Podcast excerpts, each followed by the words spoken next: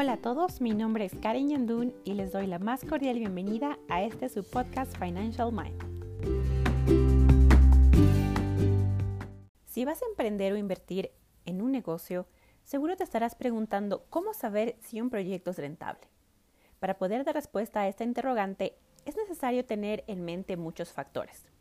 Por esta razón, en este episodio hablaré de los aspectos que debes analizar y algunos conceptos fundamentales que deberías conocer. Para empezar, me gustaría explicar cuándo un proyecto es rentable. Esto significa que está generando utilidades o ganancias. Y justamente esto se genera cuando los ingresos son mayores que los egresos de dinero. En resumen, algo rentable te genera ganancias. El problema es que algunas veces no es sencillo saber si un proyecto es rentable, algo que sucede mucho a la hora de invertir en algo que todavía no existe. Por esta razón, en el episodio del día de hoy les voy a hablar de los diferentes tipos de aristas o dimensiones que cada emprendedor o posible inversor debería tomar en cuenta y analizar para poder conocer si el proyecto es viable. El número uno es la viabilidad comercial. Evaluar la viabilidad comercial de un proyecto consiste en analizar el mercado, si existe demanda, si la demanda será creciente o decreciente en el tiempo, si existen competidores y cuál es su estrategia, si existen bienes sustitutos o complementarios y cómo afecta la demanda de nuestro producto. ¿Qué tan sensible es la demanda al precio del producto y las variables macroeconómicas? De este análisis debe surgir el monto de ingresos por periodo que originará el proyecto. El número dos es la viabilidad técnica. Busca determinar si es posible física, o materialmente hacer un proyecto. Determinación que es realizada generalmente por los expertos propios del área en la que se sitúa el proyecto. Consiste en analizar los requerimientos de materiales, maquinarias, insumos, etc., tanto para preparar o construir el proyecto como para la operación del mismo. Una vez que se haya puesto en marcha, de este estudio surgirán los montos de inversiones a realizar en cada periodo de la vida útil del proyecto, así como los costos de operación del mismo vinculados con el proceso productivo, compra de insumos, etc. El número 3 es la viabilidad administrativa. Busca determinar si existen capacidades gerenciales internas en la empresa para lograr la correcta implementación y eficiente administración del negocio. En caso de no ser así, se debe evaluar la posibilidad de conseguir el personal con las habilidades y capacidades requeridas en el mercado laboral. Cuando se trata de un proyecto de una empresa nueva, se trata de determinar la estructura que adoptará la organización, sus distintos departamentos y las funciones específicas de sus miembros. De este análisis deberán surgir los costos administrativos del proyecto. La número cuatro es la viabilidad legal. Se refiere a la necesidad de determinar tanto la inexistencia de trabas legales para la instalación y operación normal del proyecto, como la falta de normas internas de la empresa que pudieran contraponerse a alguno de los aspectos de la puesta en marcha o posterior operación del proyecto. Incluye la evaluación de la forma societaria, en el caso de una empresa nueva, que se adoptará y sus costos de constitución, la evaluación impositiva del proyecto, la determinación y desarrollo de los contratos a celebrar con terceros, la evaluación de las regulaciones y el marco legal a que está sujeta la actividad, entre otros aspectos. Número 5 es la viabilidad política. Corresponde a la intencionalidad de quienes deben decidir de querer o no implementar un proyecto, independientemente de su rentabilidad.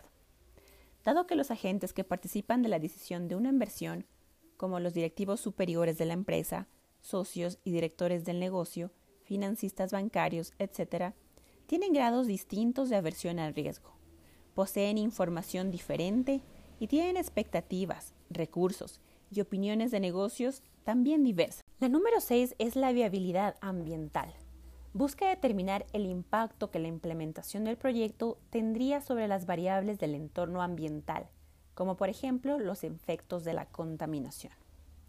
Y finalmente, la viabilidad financiera. Todos los análisis anteriores deben ser traducidos en números y consolidados para obtener un indicador financiero que nos permita tomar la decisión final sobre la realización o no del proyecto.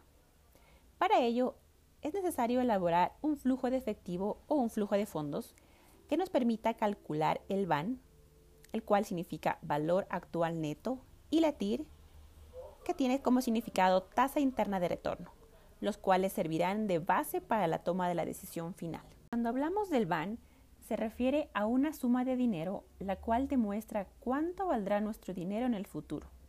Esto se produce gracias a la conocida inflación. Esta fórmula indica en dinero la diferencia entre los ingresos brutos de un proyecto menos las inversiones y costos.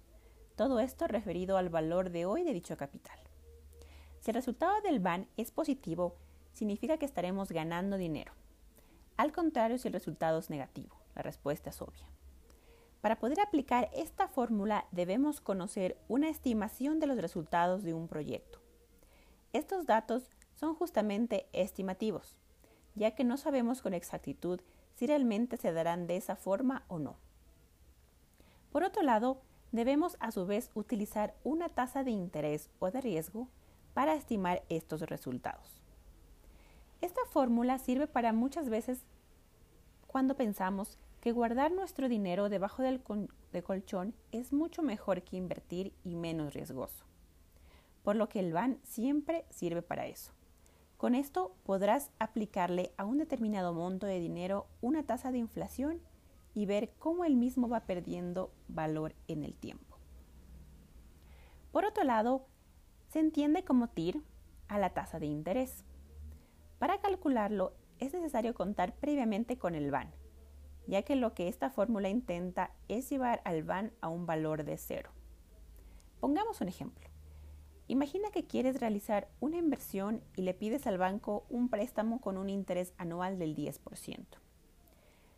Luego de un momento tu asesor te avisa que el cálculo de la BAN le dio un buen valor pero que la TIR del proyecto le dio un interés más bajo y es del 5% anual. Puede que la BAN sea positiva, pero el interés del proyecto es menor que el préstamo que usted le pidió al banco y no llegaría a devolver el dinero. Por eso, la TIR indicaría la tasa de interés que se nos devuelve por el dinero que estamos poniendo en el proyecto o inversión. El BAN y la TIR no son las únicas fórmulas para calcular la viabilidad de un proyecto de negocio o una inversión. Existen muchas otras.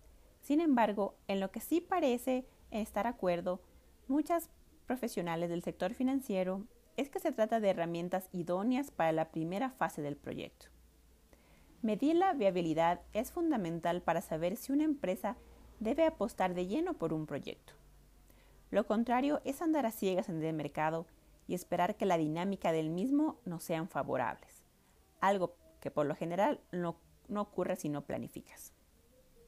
Resumiendo, el PAN y la TIR son dos herramientas para calcular la viabilidad de un proyecto empresarial, independientemente de sus características o área de desempeño.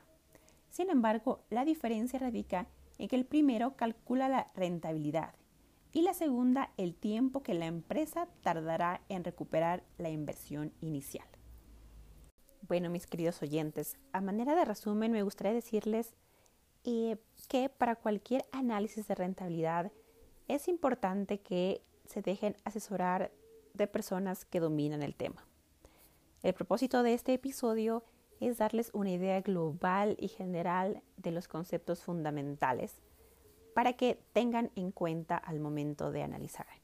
Como les mencioné, existen varias aristas en torno a un negocio y inversión, como el tema administrativo, político, legal, ambiental y obviamente el tema financiero, ya que todos estos aspectos se traducen en números, los cuales nos darán un resultado y poder tomar una decisión. Como siempre, para mí ha sido un gran placer poder compartir este espacio con ustedes. Les envío todo mi cariño y toda mi buena vibra para todo lo que hagan.